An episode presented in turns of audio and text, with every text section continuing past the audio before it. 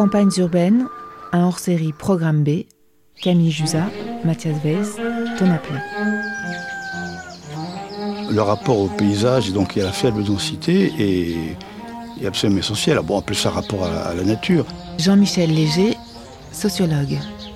évidemment, tout, on le sait, enfin, tout le monde le dit aussi, on, ironise en disant que c'est une, fausse nature et que ce que veulent ces habitants-là, c'est effectivement un paysage peint. Ce qui est vrai, c'est que c'est pas, ils veulent pas un rapport à la, à l'agriculture, ils veulent un rapport à une espèce de ruralité. C'est tout à fait différent. Alors, bien, c'est une, fausse, une fausse nature, c'est un peu la nature de Marie-Antoinette, mais il n'empêche que c'est quelque chose qui c'est un paysage.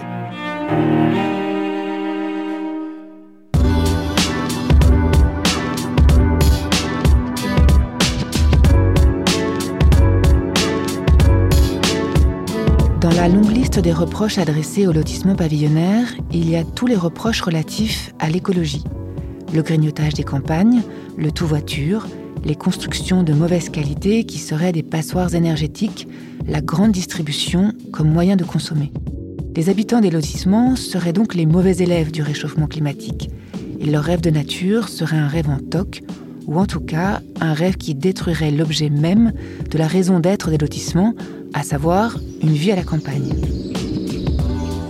Épisode 6, où on parle donc de nature et où on se demande ce qu'elle devient quand les urbains débarquent à la campagne. Et pour commencer, une architecte qui commence par démentir tout ce qu'on croyait vrai. On tombe tous sur le dos du pavillonnaire parce que c'est un peu les couches moyennes populaires euh, qui sont visibles à l'extérieur des villes, euh, qui font un peu, qui, qui profitent de la grande consommation, qui vont dans les centres commerciaux. Donc c'est un peu la France moche, comme on a pu le dire à un moment, comme l'a dit Télérama, etc. Béatrice Mariol, architecte. Mais ceci dit, euh, ce qui artificialise le plus le sol sont quand même les zones commerciales, les drives qu'on voit aujourd'hui partout. C'est euh, les zones industrielles euh, en friche. Il y a beaucoup, beaucoup, beaucoup de friches. Voilà. Depuis 50 ans, 15 millions d'hectares auraient été artificialisés et depuis les années 90, l'équivalent de 3 à 4 départements. La grande obsession du moment, c'est d'arrêter cette artificialisation et notamment en stoppant toute construction.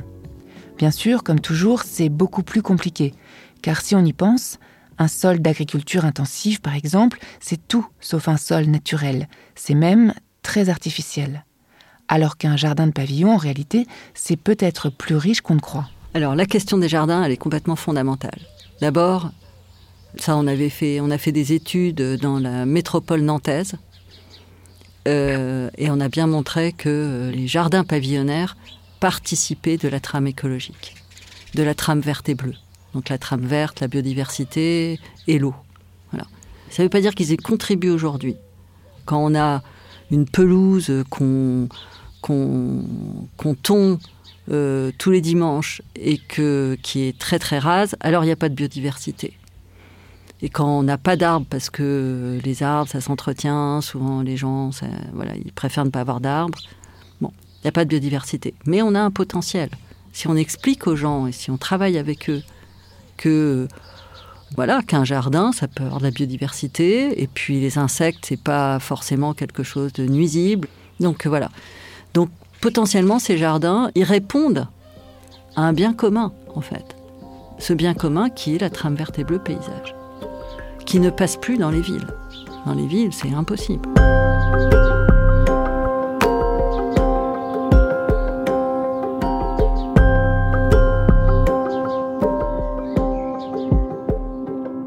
Après, moi, j'avais travaillé avec euh, Bernadette Lisée du Muséum d'histoire naturelle sur le vivrier. Donc le vivrier, en fait, c'est euh, la production que l'on fait dans son jardin pour être autonome euh, d'un point de vue euh, alimentaire, pour vivre. Quoi. Le vivrier, c'est ça. On avait travaillé sur un quartier pavillonnaire assez ancien et on avait essayé de, remonter avec des études ethnographiques à quatre générations pour voir s'il y avait toujours ces savoir-faire en fait On échangeait, il y en avait un qui avait des cerises, l'autre qui avait euh, des pommes, donc on les échangeait. Euh, et puis on se donnait des conseils d'un jardin à l'autre pour apprendre à, cultiver euh, les légumes et les fruits, etc. Et donc on avait réussi à constater que les, les nouvelles populations qui achetaient une maison dans ce quartier aujourd'hui n'avaient pas du tout ces savoir-faire. Ça les intéressait pas. Et ils posaient juste une petite piscine pour leurs enfants et puis une pelouse bien, bien tondue, voilà.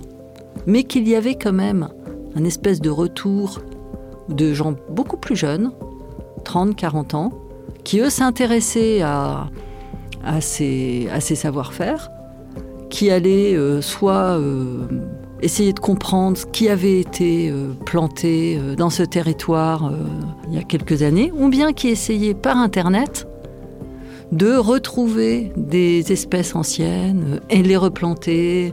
Et moi, je pense que pendant le confinement qu'on a vécu, les gens se sont remis à planter euh, sur les réseaux sociaux, c'était quand même très massif, à planter dans leur jardin en se disant bah tiens moi aussi je peux peut-être faire euh, pousser des tomates. En plus c'est arrivé à la bonne période.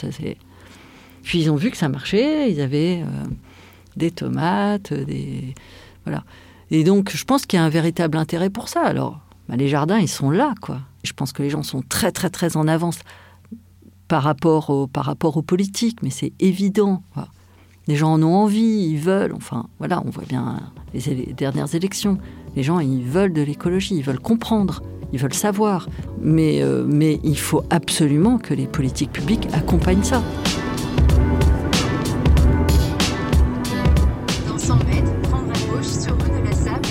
Les lotissements pavillonnaires, comme ils sont une sorte de conquête du territoire, se trouvent, en tout cas au moment de leur construction, à la lisière entre deux mondes, le monde rural et le monde urbain. Ce qui sépare ces deux mondes, c'est parfois juste la clôture de la dernière maison, celle qui est juste au bord du champ de maïs. Pour discuter de la cohabitation entre ces deux mondes, j'ai appelé Pierre Donadieu, qui est professeur émérite de sciences du paysage et qui a travaillé sur l'articulation entre ville et campagne et qui m'a proposé, en guise d'entretien, de venir voir ce qu'il se passait dans son village natal, à Louzy. C'est à une heure au sud d'Angers et à 5 km de la ville de Thouars, 14 000 habitants, où, comme partout, ça s'urbanise tranquillement, mais sûrement, sous la forme de lotissement. Ensemble, on a commencé par regarder une vue aérienne toutes nos terres étaient autour du village. Donc la plupart, la moitié de ces terres ont été vendues pour des lotissements. Petit à petit, les parcelles ont été vendues, un hectare, deux hectares. Ça veut dire que vous, vous avez été aux premières loges de ce qu'on a appelé, euh, je vais peut-être parler un peu rapidement, l'étalement urbain? Euh, Oui, oui, oui, tout à fait, puisque vous voyez que toute cette partie-là, euh, à l'ouest, était agricole. On voit bien que quand une parcelle est mise à disposition et, pour être lotie, voilà, c'est presque tracé à la règle. Et on voit bien qu'il y a comme une frontière entre les habitants des pavillons et le monde, le monde agricole. Qu'est-ce qu'on, voilà, comment est-ce que ça se matérialise ici concrètement? Ça se matérialise en fait par, par une indépendance, je dirais, de mentale, c'est-à-dire qu'en fait, lorsque on arrive au bout de son jardin, c'est le monde des, autres. Euh, les gens sont confinés, c'est le cas de le dire, dans, ces, dans tous ces pavillons, ne sortent pas, sinon pour aller euh, au supermarché, pour aller dans les services, dans les garages, etc., et à leur, à leur travail. Ça veut dire en fait ce que, ce que, vous, ce que vous racontez là, c'est qu'il y a une forme euh, d'indifférence réciproque entre monde agricole et, et monde pavillonnaire. Oui, ces deux mondes se, se, se, regardent un peu, un peu en chien de faïence ou dans, avec beaucoup d'indifférence. Donc, euh, le, monde qui habite ici, les, habitants qui sont logés ici, euh, ne sont pas concernés par le monde agricole autour. La plupart des gens n'ont aucune culture autour de la question agricole.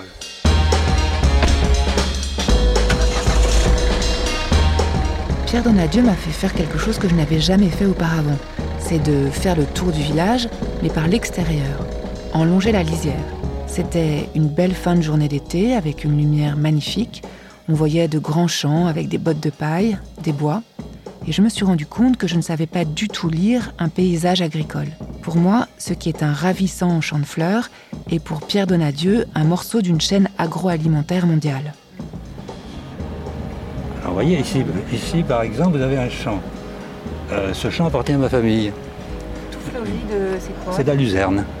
Alors, avec des fleurs violettes. Avec des fleurs violettes, donc c'est fait pour un élevage de 1000 chèvres qui sont euh, à l'autre bout, de la commune. 1000 chèvres 1000 chèvres qui sont en stabulation, elles ne sortent pas, mais donc ce qui sort ce sont des fromages et puis du lisier, des choses comme ça.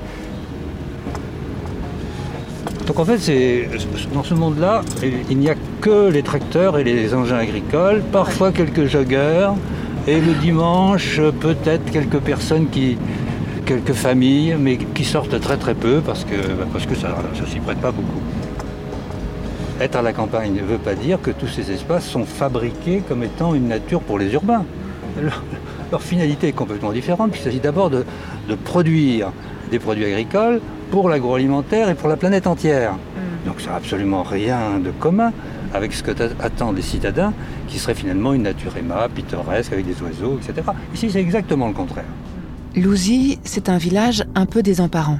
Le centre est absolument vide. Il y a une mairie des années 80, une salle des fêtes toute rose et pour seul commerce, un distributeur automatique de pain. De terrains de foot, une église, quelques fermes et juxtaposés, des lotissements plus ou moins éloignés qu'on arrive à dater par l'aspect du crépi plus ou moins neuf. C'est un endroit assez étrange dont j'ai fini par comprendre qu'il s'était organisé, il y a longtemps, autour d'un château qui n'existe plus et dont il ne reste que le clos, une sorte de grande prairie au centre du village. C'est une commune extrêmement ordinaire et je pense qu'il y en a des milliers comme ça. Le niveau, euh, le niveau social, c'est, vous dites, classe moyenne? Essentiellement. Essentiellement, euh, euh, classe moyenne. Il n'y a pas plus de un petit peu plus de chômage qu'ailleurs, mais disons que la, la, région est un peu au-dessous de, la moyenne nationale. C'est pas ce qu'on appelle un village gentrifié. Alors, on est revenu au point. Dans le centre-village, mais qui est comme le centre de Toire, vide. D'ailleurs, on a même du mal à savoir où étaient, où étaient les commerces. Bah, ils étaient là. Voilà. Épicerie, bar, Bar tabac, on voit c'est repas. C'est repas, mais on voit bar tabac. Menuiserie qui était là. Et puis euh, l'ancien cimetière. Voilà, nous arrivons donc au nord du clos du château. Donc la grue, c'est la construction de la salle. Donc tout ceci, ces peupliers, etc., ces, ces, cultures, ces luzernes, etc., font partie du, clos du château. Et c'est là que Louzy est devenu très intéressant. Parce que là où toutes les communes, un peu citées dortoirs, essaient de ranimer leur commerce moribond, à Louzy, Pierre Donadieu et quelques autres ont profité du projet d'une nouvelle médiathèque pour imaginer un projet beaucoup plus ambitieux faire du Clos du Château un grand parc urbain. Dit comme ça, ça paraît un peu fou, un parc au milieu de la campagne. Mais pour Pierre Donadieu, il y a toujours un parc dans une ville nouvelle, et pour lui, les campagnes urbaines, comme il les appelle, il faut les penser comme des villes nouvelles. Un peu comme on a pensé hier New York, oui, ou Cergy-Pontoise.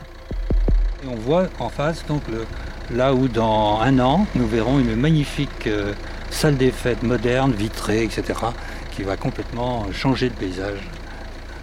Et devant, euh, devant un parc qui passera où... Oui, alors donc le, le parc s'arrête à l'église, et en fait, le parc se poursuit donc avec les peupliers, puis on va faire le tour. Voilà, ici, il n'y a pas vraiment de grand parc public. Et en fait, euh, le Clos du Château, moi je l'ai désigné très tôt, avec d'autres, comme étant le futur parc public, mais d'intérêt euh, intercommunal. Mm, mm. Parce qu'il n'y a, pas de, a pas de parc public. Or, on n'a que des urbains, en fait, qui habitent à la campagne. leur culture est urbaine, donc ils ont besoin de sortir de leur euh, maison, voire de leur appartement, et d'aller vers des parcs. Or, il n'y en a pas.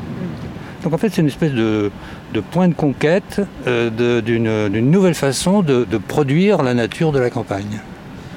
C'est inventer un, périurbain qui soit fait à la fois pour un certain monde agricole et en même temps pour ceux qui ont besoin de sortir de leur pavillon et de leur petit jardin pour simplement se promener dans la nature, ce qu'ils appellent la nature, qui est en fait pour l'instant essentiellement des champs qui sont euh, euh, sont pas prévus pour euh, disons, accompagné des promenades agrestes. Nous vivons tous à la campagne, parmi les champs et les prairies. On pourra rester en Bretagne, en Provence ou en Normandie. tout en étant chef de bureau, comptable ou informaticien. Plus besoin d'aller au boulot. Avec la voiture. En regardant la prairie où allait s'installer la médiathèque toute neuve et son parc, ça m'a fait un drôle d'effet. Devant moi, il y avait l'église, une belle maison de maître au volet bleu, un pigeonnier du XVIIIe siècle et ses hautes herbes qui ondulaient dans la lumière du soir. Et je me suis souvenu de ce film d'Éric Romer, L'arbre, la médiathèque et le maire. Là, c'est la bande-annonce qu'on entend. Et il est exactement question de ça dans ce film. Un projet de construction qui rend fou Fabrice Lucchini parce qu'on va être obligé d'abattre un arbre magnifique. Ce qui me choque le plus, c'est que les architectes qui ont fait les beaux-arts, qui ont étudié la peinture, n'aient pas vu que c'était là un site intouchable. Ils n'oseraient pas, ils oseraient pas approcher leurs petits doigts d'un tableau de Ruisdael de peur d'écorcher la peinture, mais ils n'ont pas peur de venir saccager à coups de bulldozer un paysage qui est digne, et je pèse mes mots, des plus grands chefs-d'œuvre des maîtres hollandais. Écoute. Que c'est beau, mais que c'est beau, tu te rends compte? Comment ose-t-on y toucher, je veux dire? C'est pas une œuvre d'art. Si, si, un site est une œuvre d'art. Peut-être pas autrefois quand des paysages plus sublimes les uns que les autres naissaient à chaque détour du chemin, mais maintenant qu'ils se font rares, il faut les conserver tous. Je dis bien tous. Quand j'ai parlé de Romer à Pierre Donadieu, il a souri. Et j'ai compris qu'il avait beaucoup d'avance sur moi. Que le parc, il était là précisément pour préserver ce paysage. Et en fait, l'idée du parc n'était pas au départ. Au départ, il y avait un équipement. Et à force de plaider, on a vu apparaître l'idée du parc. Euh, mais, les gens n'ont pas été demandeurs immédiatement. Ils ont dit Ah oui, mais on n'y fait pas penser. Mais est-ce qu'on va être chez nous? Parce que je leur dis Mais 4 hectares de parc, c'est gros, c'est énorme. Hein. Mais ça va être pour d'autres. Oui, mais on veut notre salle des fêtes avec notre prairie communale. Ah, mais on dit, mais il va y avoir tellement d'évolution de ce, de, ce, secteur dans les 10-15 prochaines années que vous allez avoir à apparaître d'autres personnes. Vous savez, il y, a, toujours deux mouvements. Il y a un mouvement conservateur qui dit finalement, là où on est, si on y est bien, euh, il ne faut pas que ça change. Et puis il y, a, le réalisme, on va dire, des, géographes, par exemple, qui, qui constatent qu'un peu partout, eh bien, les, la les situations évoluent, les paysages évoluent, la population évolue. Euh, ça veut dire, de toute façon, euh, ces villages périurbains, ils, auront toujours, ils seront toujours sollicités pour accueillir, euh, du, accueillir des habitants, tout simplement parce que le phénomène est toujours le même.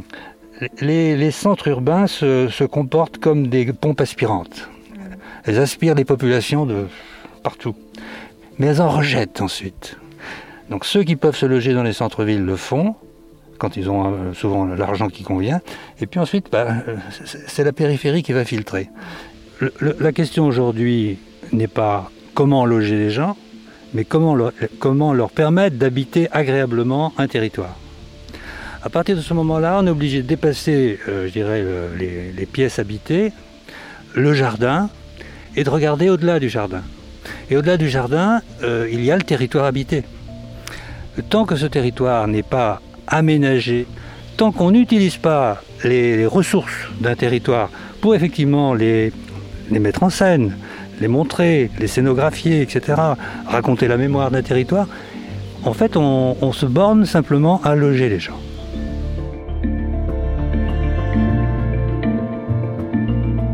Campagnes urbaines est un hors-série Programme B de Camille Jusa avec Mathias Weiss, réalisé par Thomas Plé en partenariat avec le PUCA, le plan urbanisme construction architecture, du ministère de la Transition écologique et du ministère de la Cohésion des territoires et des relations avec les collectivités territoriales. Coordination Hélène Pesquine, Jean-Baptiste Marie et Julien Moulard.